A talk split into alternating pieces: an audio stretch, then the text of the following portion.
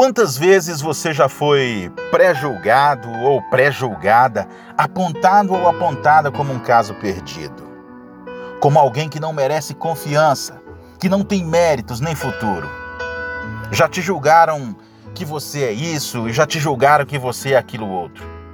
Deixe que digam, deixe que falem o que quiserem falar.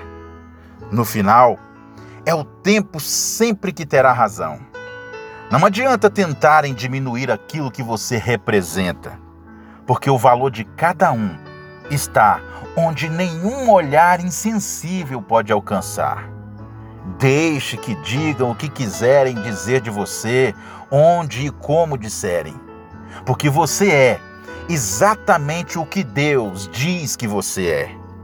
Por mais que você se esforce e que trate bem as pessoas, por mais que você procure dar bons exemplos, sempre haverá alguém descontente com seu jeito de ser. Aqueles do contra, os que querem te ver por baixo, sem moral, sem clima, sem ambiente. É assim comigo, é assim com você e será assim com todo mundo. E nessas horas a gente se pergunta: o que o mundo tem contra mim?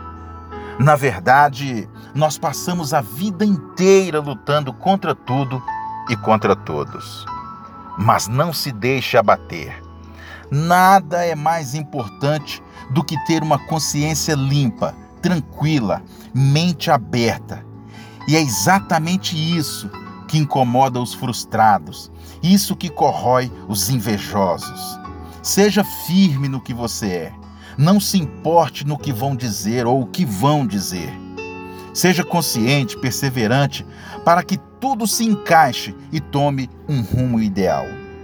Quem segue pelo rumo certo não se perde pelo caminho.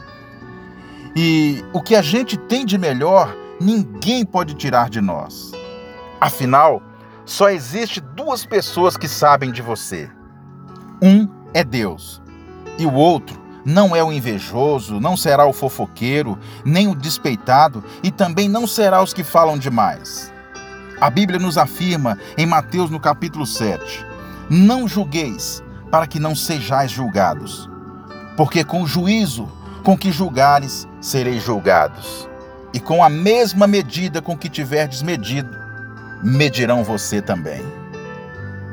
Aí eu te digo: não se preocupe com o que vão falar de você.